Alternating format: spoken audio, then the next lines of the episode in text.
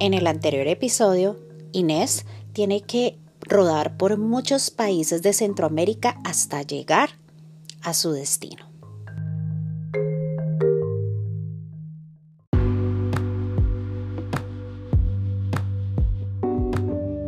Hola, gracias por estar aquí en Inmigrantes Historias Podcast. Hoy iniciaremos este episodio que se titula La llegada a México, mi último lugar para enfrentarme al paso.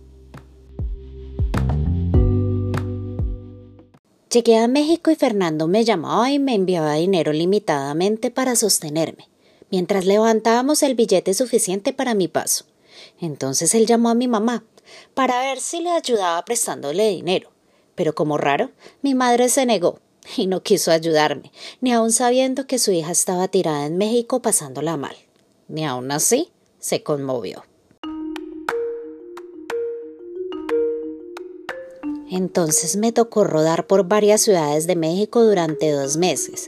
Al principio podíamos quedarnos en hoteles buenos, pero después el dinero no alcanzaba. Y tuve que empezar a quedarme en hoteles horribles, aguantaba mucha hambre, hasta que conseguimos quedarnos donde una amiga de un tío.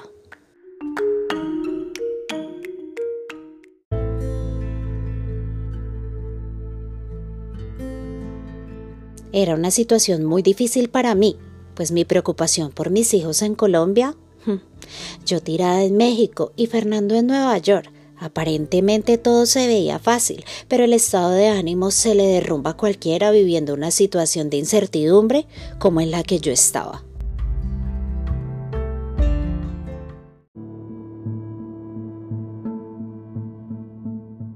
Fernando llamaba insistentemente a la casa de mi mamá para que ella le pasara el teléfono a mi hermano pues él era nuestra única opción para conseguir un préstamo, pero ella siempre se lo negaba, le decía que no estaba o que justo había acabado de salir.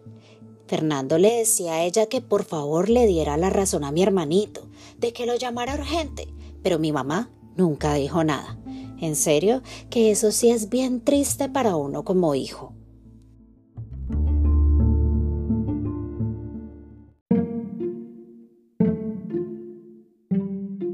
Después de tanto insistir y buscar, Fernando se encontró con un amigo que teníamos en común y conocía a mi hermanito, y le preguntó que si de pronto sabía algo de él.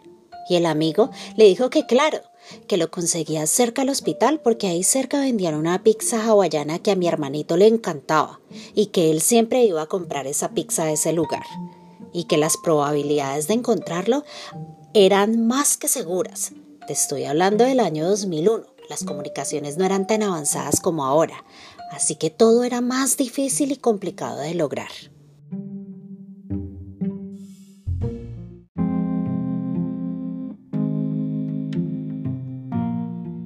Indiscutiblemente, Dios es maravillosamente bueno. Y a Fernando no le tocó ir a esperar en el lugar de la pizza, porque más temprano que tarde él se encontró a mi hermano en un parque.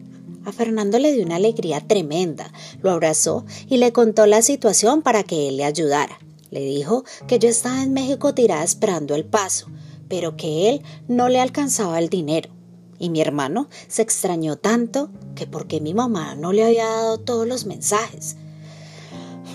Así que él le dijo, dígame cuánto necesita y con quién va a ser el paso Inés. Fernando le dijo que con un agente que le habían recomendado, pero mi hermano le dijo a Fernando que él tenía una señora que él conocía, que tranquilo, que él se iba a encargar de todo. Entonces mi hermano se comunicó con la señora y le dijo que me recogieran porque yo estaba muy mal, que me dieran comida, hospedaje y que él les mandaría el dinero para la estadía, los gastos y también para el paso. Llegaron a buscarme y me sorprendí mucho cuando me dijeron que mi hermano me había mandado buscar. Que no tuviera miedo. Me llevaron donde la señora y ahí me quedé quince días más. Me trataron muy bien. Cuando llegué, recibí la llamada de mi hermano. Él era mi ángel, siempre cuidándome de los malos tratos de mi mamá. Él me dijo que no me preocupara, que él estaba ya encargado de todo para buscar mi paso, que estuviera tranquila, que ya estaban preparándolo todo. Gracias por estar aquí y recuerda, eres el dueño y creador de tu propio mundo. Entonces, toma buenas decisiones. Besos. Hasta mañana.